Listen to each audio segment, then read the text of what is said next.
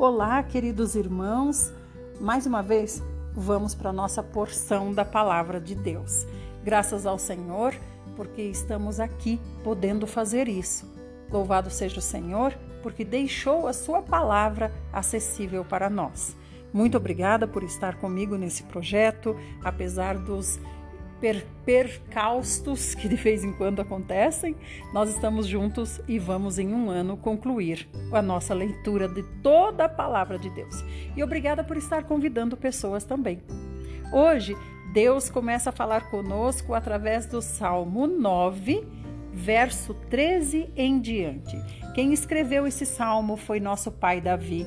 E ele fala ali a respeito do Senhor, o nosso Deus, ser um justo juiz.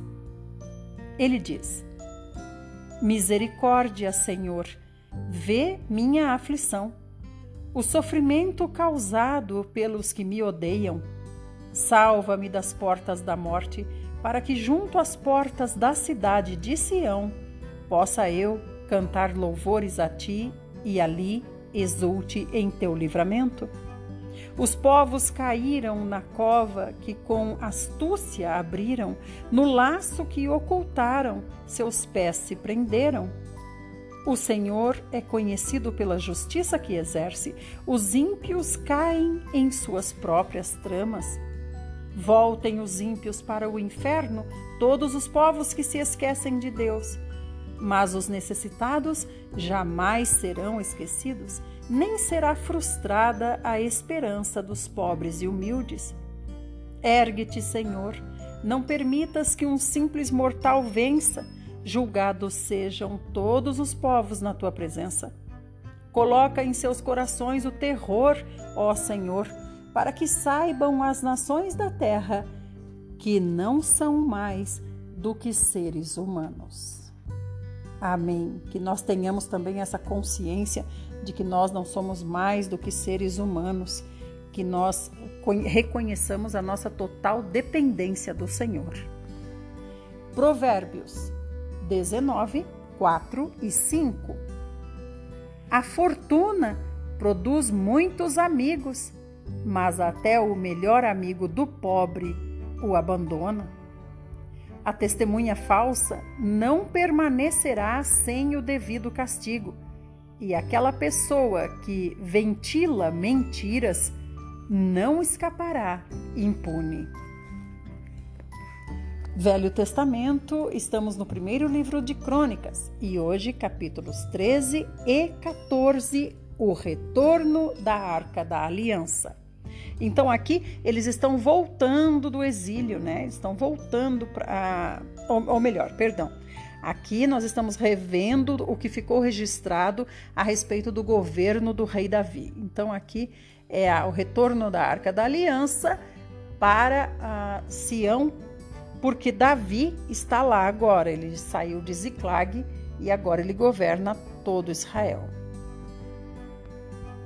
Logo depois de realizar uma consulta a todos os seus oficiais, os comandantes de mil e de cem homens, Davi reuniu toda a Assembleia de Israel e declarou: Se estais de acordo e se esta é a vontade de Yahvé, o Senhor nosso Deus, enviemos mensageiros por toda parte aos nossos demais irmãos que se encontram em todos os territórios de Israel e aos sacerdotes e levitas nas suas respectivas cidades e nos seus campos, para que venham a, e se reúnam conosco.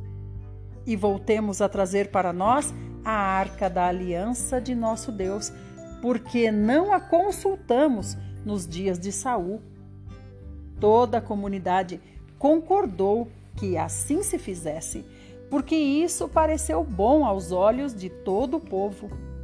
Então Davi reuniu todos os israelitas desde o rio Sior, no Egito, até Lebo Hamate, para trazerem de Kiriat Jearim a arca de Deus. O rei Davi e todos os israelitas foram a Baalá, que é Kiriat Jearim, em Judá, a fim de trazer de lá a arca da aliança de Deus, que tem o seu trono estabelecido entre os querubins. A arca sobre a qual o seu nome Yahvé é invocado. Da casa de Abinadab, transportaram a arca de Deus sobre um carroção novo e especial, conduzido por Uzá e Aiô. Davi e todos os israelitas iam exultando, cantando e dançando com todo o vigor e alegria diante de Deus, ao som de harpas, liras, tamborins, símbolos e trombetas. Assim que chegaram à eira de Quidom, Uzá esticou o braço e segurou a arca, porquanto os bois haviam tropeçado. Naquele mesmo instante, a ira de Yahvé acendeu-se contra Uzá, e ele o feriu por ter tocado na arca sagrada. Uzá morreu ali mesmo, diante de Deus e do povo. Então, lembrando que essa morte de Uzá aconteceu por quê? Porque ele tocou na arca, ele não podia tocar na arca, a arca era a representação de Deus. Então, é, imagina você querer ajudar Deus. Tem como isso? Você ajudar Deus? Então Uzá tocou na arca. A arca ela só podia ser é, é, movimentada de um lado para outro através das varas, né? Então os homens ficavam bem distantes da arca um, dois na, ou um, não sei, segurando as varas na, numa ponta e outros lá atrás da arca segurando as varas. Essas varas eram bem compridas, não lembro agora o comprimento, mas digamos que uns 3 metros, então ficava bem longe da arca. A arca era a representação do Senhor Deus Todo-Poderoso, o grande eu sou na terra. Como hoje nós somos, nós representamos Deus na terra. Nós somos os filhos de Deus, nós somos a arca hoje na terra. Por isso que também as pessoas que, que não vamos dizer as pessoas, né? O maligno não nos toca, porque nós somos a representação de Deus na terra. Então, esse mesmo princípio aqui, nós somos a arca hoje que contém o Senhor, que contém as leis do Senhor dentro de nós. Isso não é só para conter, mas é claro que nós temos que ser esses representantes fiéis e idôneos que cumprem o que o Senhor representa. Continuando, Davi ficou contrariado porque o Senhor, em sua ira, havia fulminado o seu companheiro Uzá. E até nossos dias, aquele local é conhecido como Uzá, a punição de Uzá. Naquele dia, Davi sentiu grande medo de Deus e se questionou: ora, desse modo, como poderei transportar a arca de Deus? Sendo assim, não trouxe a arca para a cidade de Davi, mas a deixou na casa de Obed-Edom, o geteu. Então a arca de Deus permaneceu durante três meses sob os cuidados da família de Obed-Edom, em sua própria casa. E Yahvé abençoou a família de Obed-Edom e fez prosperar toda a sua propriedade. Então Obed-Edom obedeceu a palavra de Deus, as leis de Deus, as regras de Deus, no quesito também de como lidar com essa arca. Ele não foi negligente. Capítulo 14: A família e o palácio do rei Davi. Irão, rei de Tiro, mandou mensageiros a Davi, levando madeira de cedro, pedreiros e carpinteiros para lhe edificarem um palácio. Então Davi teve certeza de que Iavé o confirmara como rei de Israel e que estava fazendo prosperar seu reino por amor de Israel, o seu povo. Em Jerusalém, Davi tomou para si mais esposas e gerou vários filhos e filhas. Esta é a lista dos nomes dos filhos que lhe nasceram em Jerusalém: Samua, Sobabe, Natã, Salomão, Ibar, Elisua, Eupalete, Nogá, Nefeg, Jaf, Jafia, Elisama, Beeliadá e Elifelete. Quando os filisteus ficaram sabendo que Davi tinha sido ungido rei de todo Israel, partiram com todo o seu exército a fim de prendê-los. Mas Davi soube disso e saiu para enfrentá-los. Os filisteus tinham vindo e invadido o vale de Refaim. Então Davi consultou a Deus, indagando: Devo atacar os filisteus? Tu os entregarás nas minhas mãos? E o Senhor respondeu para Davi: Ataca, pois eu os entregarei nas tuas mãos. Em seguida, Davi partiu com seus soldados e chegaram a Baal Perazim, onde Davi os derrotou e exclamou: Deus dizimou os meus inimigos da mesma forma que uma grande e inesperada enchente causa terrível destruição. E por esse motivo deram àquela região o nome de Baal Perazim, Senhor que rompe os obstáculos. Como os filisteus haviam abandonado seus ídolos naquele local, Davi ordenou que fossem todos queimados. Os filisteus voltaram a atacar o vale. Novamente, Davi busca e consulta a Deus, e Deus responde: Agora, pois, tu não os atacarás pela frente, mas dá volta por trás e ataca-os de fronte às amoreiras. Assim que ouvires um barulho de marcha por sobre as copas das amoreiras, sairás à batalha, porque Deus terá saído adiante de ti para ferir todo o exército dos filisteus. Aqui também é uma passagem interessante porque a gente pensa que Deus iria pisar, né, Pis, é, amassar as amoreiras, pisar nas amoreiras, e não é isso que ele fala aqui. Ele fala quando você ouvir um barulho sobre as copas das amoreiras, ou seja, acima das amoreiras, você vai sair para a batalha. Então o Senhor ia fazer um barulho como se estivesse pisando, né? No entanto, ele não diz aqui quando eu pisar nas amoreiras, né? Isso é interessante para a gente prestar atenção quando está lendo. Davi procedeu exatamente como Deus havia orientado, e eles derrotaram todo o exército dos filisteus, desde Gibeão até Gezer. Assim, a fama de Davi se espalhou por todas aquelas terras e Yahvé fez com que todas aquelas nações pagãs tivessem medo do exército de Deus.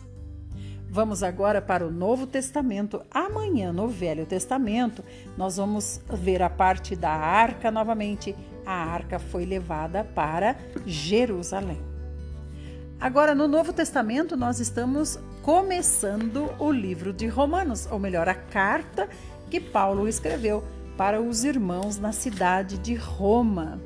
Vamos lá então, Romanos, capítulo 1. Apresentação e saudação de Paulo. Paulo, servo do Senhor Jesus Cristo, chamado para ser apóstolo, separado para o evangelho de Deus. Aqui é interessante isso. Ele diz: Eu fui chamado para ser apóstolo.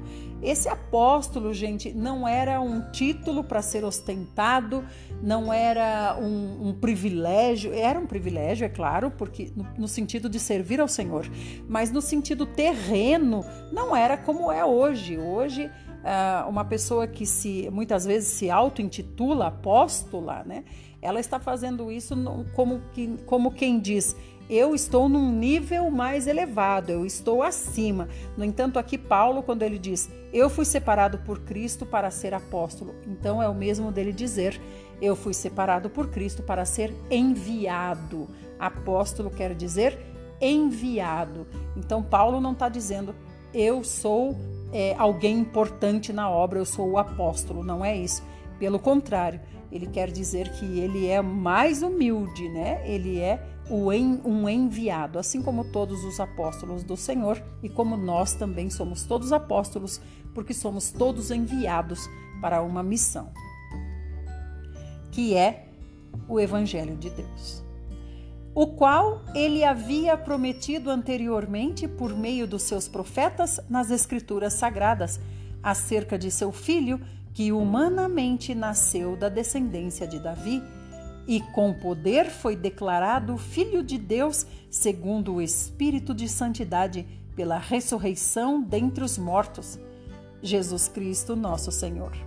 Por intermédio dele e por causa do seu nome, recebemos graça e apostolado para chamar dentre todas as nações um povo para a obediência que deriva da fé. E vós, igualmente, estáis entre os chamados para pertencerdes a Jesus Cristo. A todos os que estáis em Roma, amados de Deus, convocados para serdes santos, graça e paz a vós, da parte de Deus nosso Pai e do Senhor Jesus Cristo. Em primeiro lugar, sou grato a meu Deus, mediante Jesus Cristo, por todos vós, porquanto em todo o mundo é proclamada a fé que demonstrais. Deus, a quem sirvo de todo o coração, pregando o evangelho de seu Filho, é minha testemunha de como sempre me recordo de vocês em minhas orações e rogo que agora, pela vontade de Deus, seja-me aberto o caminho para que, enfim, eu vos possa visitar. Pois grande é o desejo do meu coração em ver vocês, para compartilhar com vocês algum dom espiritual, a fim de que sejais fortalecidos. Quero dizer, para que eu e vocês sejamos mutuamente encorajados pela fé. E não desejo, irmãos, que desconheçais que por muitas vezes planejei estar com vocês, contudo, tenho sido impedido até esse momento. Meu objetivo é colher algum fruto espiritual entre vocês, assim como tenho alcançado também entre os gentios. Eu sou devedor tanto a gregos quanto a bárbaros. Até aqui, irmãos, amanhã nós continuamos com Paulo mandando essa carta para Roma. Fiquem todos muito bem, na graça do Senhor Jesus e até lá!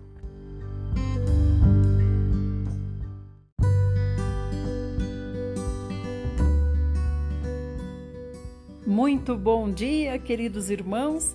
Chegou aquele momento que você separa para ouvir a palavra de Deus.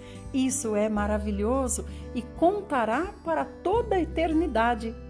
Continue também compartilhando com as outras pessoas. Assim, a nossa, o nosso projeto, a nossa missão chega até o lugar onde ela é destinada, as pessoas que não podem ler ou que não têm tempo para ler. Hoje nós vamos começar com o Senhor falando conosco a partir do Salmo 10.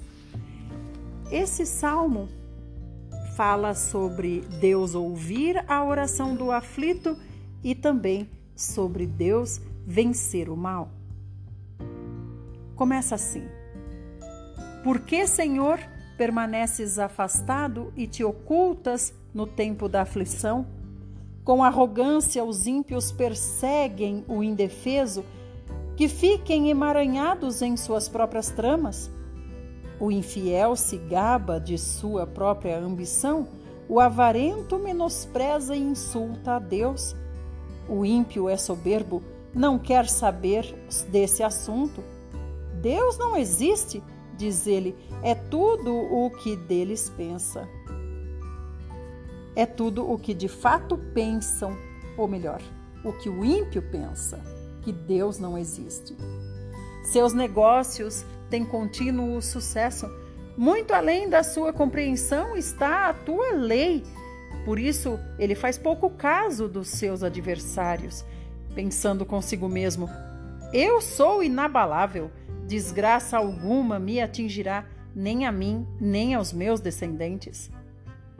Sua boca está sempre cheia de fraudes, maldições e ameaças, violência e todo tipo de maldade estão em sua língua. Põe-se de emboscada próximo aos vilarejos e às escondidas massacra o inocente. Fica à espreita como leão escondido, coloca-se de tocaia para apanhar o necessitado, agarra o pobre e o arrasta em sua rede. Ele espreita se agacha, se encurva e o infeliz cai em seu poder. Imagina consigo mesmo: Deus se esqueceu, escondeu seu rosto e nunca dará atenção a isto. Levanta-te, Senhor, ergue a tua mão, ó Deus, não te esqueça dos desamparados. Senhor, por que o ímpio despreza a ti, dizendo em seu íntimo: Tu não me pedirás contas, mas tu vês o sofrimento e a dor e tomas esses sentimentos em tuas mãos. O sofredor se entrega a ti, pois tu és o protetor do órfão. Quebras o braço do ímpio e do maldoso, pedes contas de sua crueldade, até que dela nada mais seja visto. O Senhor reina todos os dias e eternamente da sua terra desapareceram os outros povos. Tu, Senhor, ouves a oração dos necessitados, tu lhes fortalecerás o coração e atenderás ao seu clamor. Defende o que não tem pai e o oprimido, a fim de que o homem que é pó já não provoque o terror. Vamos para o Velho Testamento, estamos em Provérbios 6 e 7. Capítulo 19. São muitos os que têm prazer em adular os governantes, e todos são amigos de quem dá valiosos presentes. O pobre é desprezado por todos os seus parentes, quanto mais por seus amigos ainda que os procure para lhes pedir ajuda, não os encontra em lugar nenhum. Velho Testamento, agora nós estamos em 1 Crônicas 15 e 16. A arca é levada para Jerusalém. O rei Davi construiu para si um palácio com edifícios e casas na cidade de Davi. Preparou um lugar especial para receber a arca de Deus e ergueu uma, uma tenda para abrigá-la. Então determinou Davi: Ninguém deve conduzir a arca de Deus, senão exclusivamente os levitas, porque Yahvé os escolheu para levarem a arca de Deus e para o servirem para sempre. Tá vendo aqui? Ele está aprendendo com uh, o que aconteceu com Uzá, né? Agora ele está sendo cauteloso. Então Davi convocou todo o povo de Israel para se reunirem em Jerusalém e trazerem a arca de Yahvé ao lugar que lhe havia especialmente preparado. O rei também convocou os descendentes de Arão e os levitas. Dos descendentes de Coate, Uriel, chefe de 120 de seus irmãos, dos descendentes de Merari, Asaías, chefe de 220 de seus irmãos, dos descendentes de Gerson, Joel, chefe de 130 de seus irmãos, dos descendentes de Elisafã, Semaías, chefe de 200 de seus irmãos, dos descendentes de Hebron, Eliel, chefe de 80 de seus irmãos, dos descendentes de Uziel, Aminadab, chefe de 112 de seus irmãos. Em seguida, Davi convocou os sacerdotes Zadok e Abiatar, os levitas Uriel, Asaías, Joel, Semaías, Eliel e Aminadab, e lhes exortou: Vós sois os líderes e chefes das famílias levitas. Santificai-vos, portanto, vós e vossos irmãos, para que possais trazer a arca de Yahvé, Deus de Israel, ao lugar que lhe preparei. Devido ao fato de não teres conduzido a arca na primeira vez, a ira de Yahvé, o nosso Deus, causou grande destruição entre nós. Nós, infelizmente, não o tínhamos consultado sobre como proceder corretamente. Então, os sacerdotes e os levitas se consagraram, santificando-se assim, para transportar a arca de Yahvé, o Senhor Deus de Israel e os levitas carregaram a arca de Deus apoiando as varas da arca sobre os ombros, tudo de acordo com o que Moisés havia determinado em conformidade com a palavra de Deus. Tá vendo? Aqui está a resposta pela morte de Uzá. Então os levitas carregaram agora corretamente, apoiando as varas sobre os ombros, ou seja, não pode tocar na arca do Senhor. A arca é o próprio Senhor. Davi também ordenou aos chefes dos levitas que encarregassem os músicos que havia entre eles de cantar melodias alegres, acompanhados por instrumentos musicais, liras, harpas e símbolos sonoros. Sendo assim, os levitas escolheram Emã, filho de Joel, e Asaf, filho de Berequias, parentes deles, e também a Etã, filho de Cuxaías, dentre os descendentes de Merari, seus parentes. Com eles, estavam também seus parentes pertencentes ao segundo escalão: Zacarias, filho, Jaaziel, Semara, Semiramote, Jeiel, Uni, Eliabe, Benaia, Maazéias, Matitias, Elifeleu, Miquinéias, Obed-edom e Jeiel, os porteiros. Assim, os músicos Emã, Asaf e Etan tocavam símbolos de bronze, e Zacarias, Aziel, Semiramote, Jeiel, Uni, Eliabe, Maazéias e Benaia ficaram com a responsabilidade de tocar as liras acompanhando o soprano. E Matitias, Elifeleu, Miquinéias, Obed-edom, Jeiel e Azazias deviam tocar as harpas em oitava, marcando o ritmo. Kenanias, o chefe dos levitas, ficou encarregado dos cânticos. Essa era sua obrigação, porquanto ele tinha talento e competência para bem executar essa tarefa. Berequias e Eucana serviriam como porteiros e deveriam proteger a arca. Os sacerdotes Sebanias, Josafá, Natanael, Amazai, Zacarias, Benaia e Eliezer deviam tocar as trombetas diante da arca de Deus. Obed-edom e Jeías também exerceriam a função de porteiros e vigias para que ninguém tocasse na arca. Assim, com grande celebração, Davi, todas as autoridades do povo de Israel e os líderes dos batalhões de mil homens partiram em busca da arca da aliança de Yahvé, que permanecia na casa de Obed-edom. Em louvor a Deus, que havia poupado e ajudado os levitas que faziam o transporte da arca da aliança de Yahvé, eles sacrificaram sete novilhos e sete carneiros ao Senhor. Davi vestia um manto de linho fino, como também todos os levitas que carregavam a arca, os músicos os Kenanias, líder dos músicos.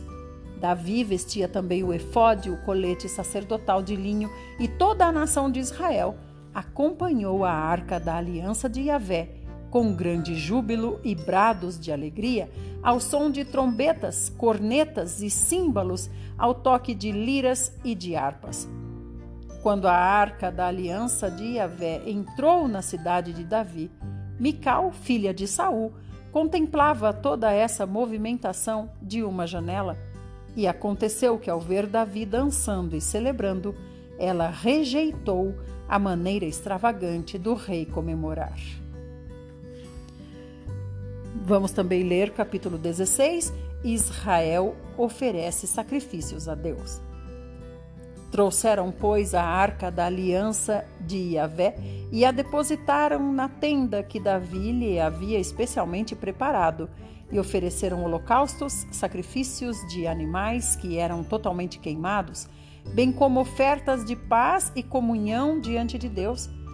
Depois que terminaram de oferecer os holocaustos e sacrifícios pacíficos, o rei Davi abençoou todo o povo em o nome do Senhor Yahvé.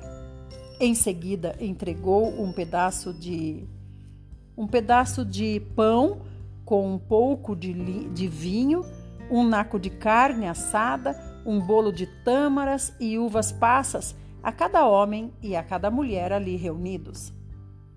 Davi também designou alguns dos levitas para ministrar perante a arca de Yahvé, fazendo petições e orações, dando graças e louvando Yahvé o Senhor Deus de Israel.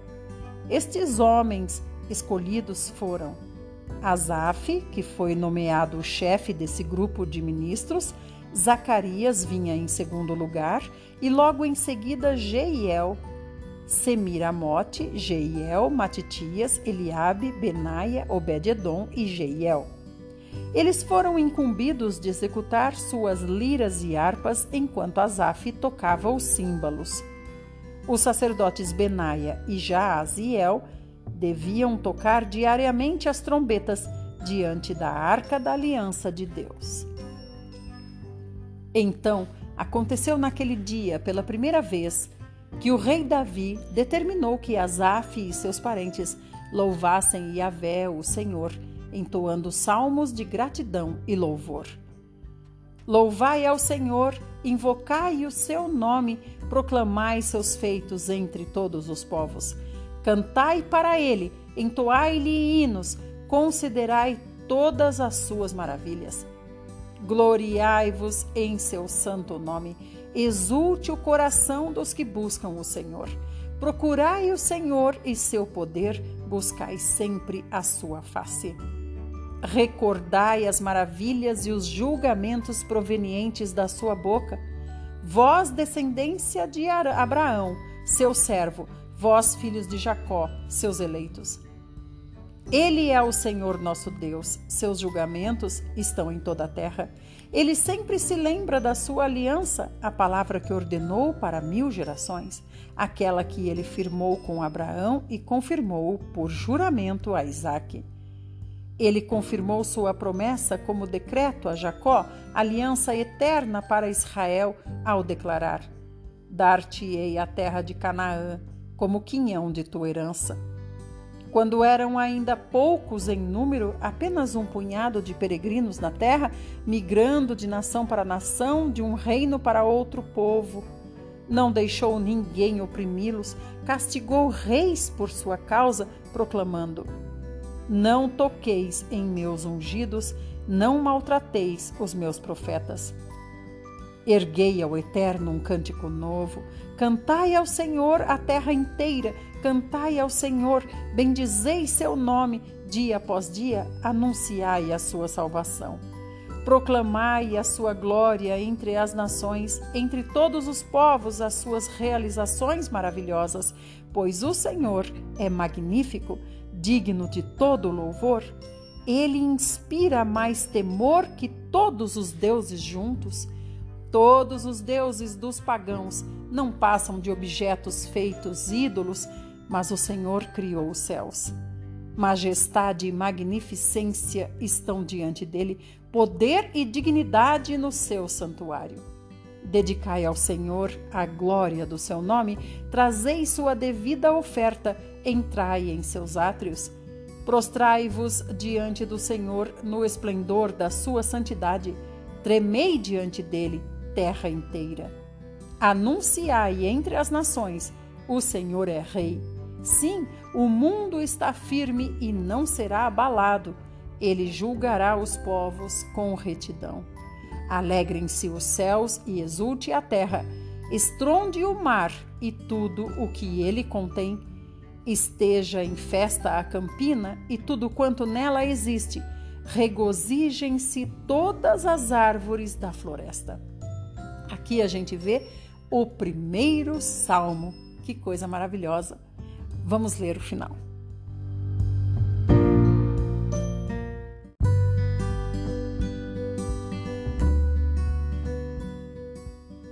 Vamos continuar do verso 28. Dedicai ao Senhor a glória do seu nome. Trazei sua devida oferta, entrai em seus átrios. Prostrai-vos diante do Senhor no esplendor da sua santidade. Tremei diante dele, terra inteira. Anunciai entre as nações: o Senhor é Rei. Sim, o mundo está firme e não será abalado. Ele julgará os povos com retidão. Alegrem-se os céus, exulte a terra, estronde o mar e tudo o que ele contém. Esteja em festa a campina e tudo quanto nela existe. Regozijem-se todas as árvores da floresta. Cantem diante do Senhor, porque ele vem. Sim, ele vem julgar a terra, ele governará o mundo com justiça e os povos com fidelidade. Aleluia! Dai graças ao Senhor, porquanto ele é bom. O seu amor dura para sempre. Salva-nos, Senhor nosso Deus, e recolhe-nos dentre as nações pagãs, a fim de que possamos dar graças ao teu santo nome e fazer do teu louvor a nossa glória perene. Bendito seja o Senhor Deus de Israel, desde sempre e para sempre. Que todo o povo declare Amém, Aleluia. Então aqui se conclui a primeira vez que se praticou um salmo, né? Louvar ao Senhor. Então Davi deixou Asaf e seus parentes perante a arca da aliança de Yahvé, com o objetivo de ali ministrarem regularmente em conformidade com as devidas prescrições para cada dia. Também determinou que Obed-Edom e seus 68 parentes cooperassem na ministração. Obed-Edom, filho de Gedutum, e também Oza, serviram como porteiros. Davi ordenou que o sacerdote Zadok e seus parentes, também sacerdotes, servissem diante do tabernáculo do Senhor, a habitação de Yahvé, nas colinas de Gibeon, a fim de regularmente, de manhã e à tarde, apresentarem holocaustos sobre o altar dos sacrifícios, de acordo com tudo o que está escrito na Torá, a lei de Yahvé, o Senhor, como ele mesmo havia ordenado a Israel. Com eles estavam Emã e Gedutum e os demais que haviam sido nomeados para ministrarem louvores ao Senhor, exclamando: Ó Deus, eterno é o teu amor. Emã e Gedutum eram responsáveis pela execução das trombetas, dos símbolos e de todos os demais instrumentos musicais que acompanham os cânticos de adoração a Deus. Os filhos de Gedutum foram designados para servirem como porteiros. Então todo o povo partiu, cada um para sua residência, e Davi também foi para casa, a fim de abençoar e passar algum tempo com a sua família. Amanhã nós continuamos, amanhã nós vamos ver a aliança de Deus com Davi. Agora é hora do Novo Testamento. Nós estamos no livro de Romanos, capítulo 1. E vamos continuar com Paulo fazendo a sua apresentação, porque Paulo está aqui em uma carta. Ele escreveu essa carta e enviou para os irmãos na cidade de Roma. Então, Paulo continua dizendo: Eu sou devedor, tanto a gregos quanto a bárbaros, tanto a sábios como a ignorantes, de modo que em tudo o que depender de mim, estou preparado para anunciar o Evangelho também a vós que estais em Roma. Porquanto não me envergonho do Evangelho, porque é o poder de Deus para a salvação de todo aquele que nele crê primeiro do judeu, assim como do grego, visto que a justiça de Deus se revela no Evangelho, uma justiça que do princípio ao fim é pela fé, como está escrito: o justo viverá pela fé. Portanto, a ira de Deus é revelada dos céus contra toda impiedade e injustiça dos homens que suprimem a verdade pela injustiça humana pois o que de Deus se pode conhecer é evidente entre eles, porque o próprio Deus lhes manifestou. Pois desde a criação do mundo, os atributos invisíveis de Deus, seu eterno poder e sua natureza divina têm sido observados claramente, podendo ser compreendidos por intermédio de tudo o que foi criado, de maneira que tais pessoas são indesculpáveis. Porquanto, mesmo havendo conhecido a Deus, não o glorificaram como Deus, nem lhe renderam graças. Ao contrário, seus pensamentos passaram a ser levianos, imprudentes, e o coração insensato deles tornou-se em trevas. E proclamando-se a si mesmos como sábios, perderam completamente o bom senso e trocaram a glória do Deus imortal por imagem confeccionada conforme a semelhança do ser humano mortal, imagens confeccionadas, bem como de pássaros quadrúpedes e répteis. Por esse motivo, Deus entregou tais pessoas à impureza sexual, segundo as vontades pecaminosas do seu coração, para degradação de seus próprios corpos entre si. Porquanto trocaram a verdade de Deus pela mentira e adoraram objetos e seres criados em lugar do Criador, que é bendito para sempre. Amém. É por essa razão que Deus os entregou a paixões vergonhosas. Até suas mulheres trocaram suas relações sexuais naturais por outras contrárias à natureza. De igual modo, os homens também abandonaram as relações sexuais naturais com as suas mulheres e se inflamaram de desejo sensual uns pelos outros. Deram então início à sucessão de atos indecentes, homens com homens, e por isso receberam em si mesmos o castigo que a sua perversão requereu. Além do mais, considerando que desprezaram o conhecimento de Deus, ele mesmo os entregou aos ardis de suas próprias mentes depravadas, que os conduz a praticar tudo o que é reprovável. Então tornaram-se cheios de toda espécie de injustiça, maldade, ganância e depravação. Estão empanturrados de inveja, homicídio, rivalidades, engano e malícia. São bisbilhoteiros, caluniadores, inimigos de Deus, insolentes, arrogantes e presunçosos.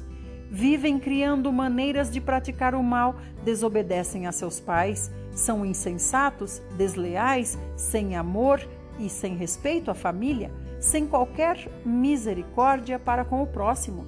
E apesar de conhecerem a justa lei de Deus, que declara dignos de morte todas as pessoas que praticam esses atos, não somente as continuam fazendo, ou melhor, continuam fazendo esses atos, mas ainda aprovam e defendem aqueles que também assim procedem. É até que, irmãos, esse trecho aqui é importante porque esse trecho é muito falado. No entanto, a gente tem que observar que o Senhor está falando a respeito de idolatria. O problema é a idolatria. O Senhor está aqui dizendo que começa com a idolatria e depois entra é, em ação muitos atos que o Senhor reprova. Mas na verdade, a idolatria é a base aqui. A idolatria é o que fere o coração de Deus. A idolatria é o que Deus está aqui chamando a nossa atenção. Idolatria. Meus amados, essa é a nossa porção para o dia de hoje. Nós vamos até aqui. E amanhã, se o nosso amado Senhor Jesus assim o fizer, nós estaremos novamente juntos. Fiquem todos bem e louvado seja Deus por cada um de vocês, pela vida de cada um que ouve aqui. Sejam todos sempre é, cientes, conscientes de que são amados pelo Pai. Fiquem bem e até amanhã, então.